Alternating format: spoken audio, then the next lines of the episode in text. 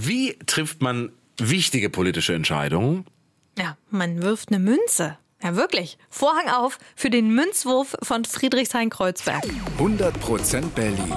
Ein Podcast von RBB 888.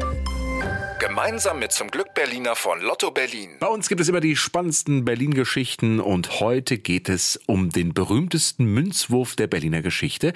Im Mittelpunkt dabei die Bezirke Friedrichshain und Kreuzberg. Die sollten im Jahr 2001 fusionieren zu einem Bezirk, aber es gab da eine Sache, bei der konnte man sich einfach nicht einigen. Und so kam es zu einer der kuriosesten Sitzungen der Berliner Politikgeschichte. Aber das ist hier nicht nur die Geschichte eines Münzwurfs, nee, es geht um die deutsche Einheit im Kleinen. Aber warum war damals im Jahr 2001 diese Fusion so schwierig? Um die Fragen zu beantworten, gucken wir uns Friedrichshain und Kreuzberg mal genauer an. Wir springen zurück in die 80er Jahre. Berlin ist geteilt. In Westberlin liegt Kreuzberg, das linksalternative Zentrum der Stadt. Ein sehr freigeistiger Bezirk mit Punks und Künstlern eben vielen alternativen Lebensmodellen. Ja, und gleichzeitig ist Kreuzberg eine sehr migrantische Gegend. Viele Türken wohnen hier, spielen im Bezirk eine wichtige Rolle. Also links und migrantisch, das war Kreuzberg in den 80ern. So, und wie sieht es zu der Zeit in Friedrichshain aus? Friedrichshain liegt ja damals in Ostberlin, also auf der anderen Seite der Mauer. Es gibt dort große Betriebe, deswegen wohnen viele Arbeiter im Bezirk und zwar in vielen Altbauwohnungen.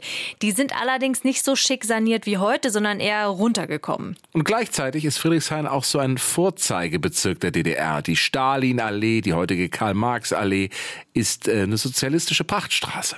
Aber dann 1989, die Mauer fällt, Berlin wird wieder eins und das linksalternative Milieu marschiert aus Kreuzberg rüber über die Oberbaumbrücke. Ja, und verändert Friedrichshain. Das hat uns der Historiker Hanno Hochmuth vom Leibniz-Zentrum für zeithistorische Forschung Potsdam verraten. Im Prinzip hat Friedrichshain dann vieles aufgeholt, was in Kreuzberg in den 80er Jahren schon durchexerziert wurde. Hausbesetzerbewegung ist ein Aspekt, aber auch die Sanierung der Altbausubstanz. Und plötzlich wird dieser Bezirk sehr, sehr viel schicker, als er zu DDR-Zeiten gewesen ist. Aber dann, Ende der 90er, stellt der Senat fest, wir haben zu viele Bezirke. Nicht mehr nur 23, nur noch 12 soll es geben. Und der Senat legt fest, Friedrichshain und Kreuzberg sollen fusionieren. Klar, kein Bezirk in ganz Berlin ist damals von der Fusion begeistert. Aber bei Friedrichshain und Kreuzberg kommt noch was Besonderes dazu. Hier sollen ein Ost- und ein Westbezirk zusammengehen. Das heißt, es ist so eine Einheit im Kleinen. Und die Begeisterung ist auf beiden Seiten mittelgroß. Der Bürgermeister von Kreuzberg heißt damals Franz Schulz und er äußert sich in dem Interview mal so. Warum wollen Sie denn nun nicht mit Friedrichshain zusammengehen? Nun werfen Sie einen Blick auf die Karte. Hier ist Friedrichshain, hier ist Kreuzberg. Dazwischen drin ist etwa vier Kilometer Spree. Die einzige Verbindung ist die Brücke. Äh, die ist befahrbar für Autos und eine Buslinie. Mit anderen Worten, was haben wir schon mit denen da im Osten zu tun? Und seine Kreuzberger sind da gleicher Meinung wie ihr Bürgermeister. Friedrichshain, das ist ja im Osten, ne? Äh, nee, ich nicht. Ich war bis jetzt immer hier. Das ist so weit weg nämlich. Nee, ich würde auch nicht gerne dahin gehen. Aber auch Friedrichshain ist über den neuen Partner nicht wirklich begeistert. Der Bürgermeister Helios Mendiburu sagt damals. Und es gibt natürlich auch Vorbehalte, die leider nicht immer begründet sind. Aber Vorbehalte abzubauen, das wird eine ganze Zeit noch dauern. Welche Vorbehalte es in Friedrichshain gab, das hat uns Historiker Hanno Hochmuth verraten. Da gab es nicht nur Begeisterung, was den alternativen Lebensstil von Kreuzberg betrifft. Im Osten war auch das äh, Zusammenleben mit einer migrantischen Bevölkerung nicht so eingeübt wie äh, im Westen. Da gab es auch Ressentiments gegenüber der Multikulturalität von Kreuzberg. Das spielte mit Sicherheit äh, mit rein. Aber es hilft nichts. Die beiden müssen zusammengehen. Es gibt endlose Sitzungen und Diskussionen. Aber eine Frage bleibt die ganze Zeit offen. Wo soll der Bürgermeister des neuen Bezirks sitzen? Im Rathaus in Friedrichshain in der Frankfurter Allee?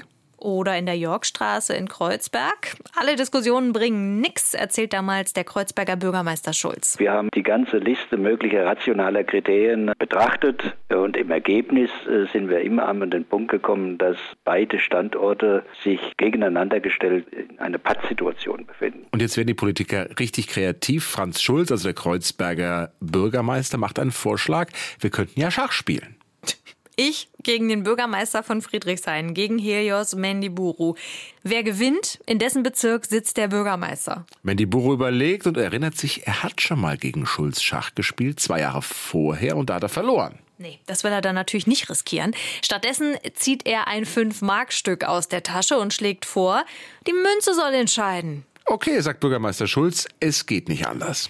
Der Kreuzberger Schulz setzt auf Adler, der Friedrichshainer Mendiburu setzt auf Zahl.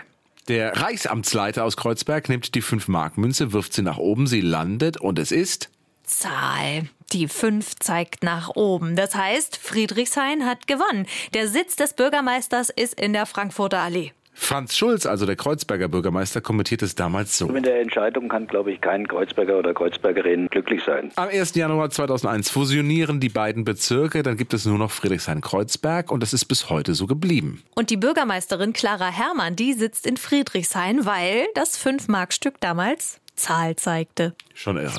100% Berlin. Ein Podcast von RBB 888.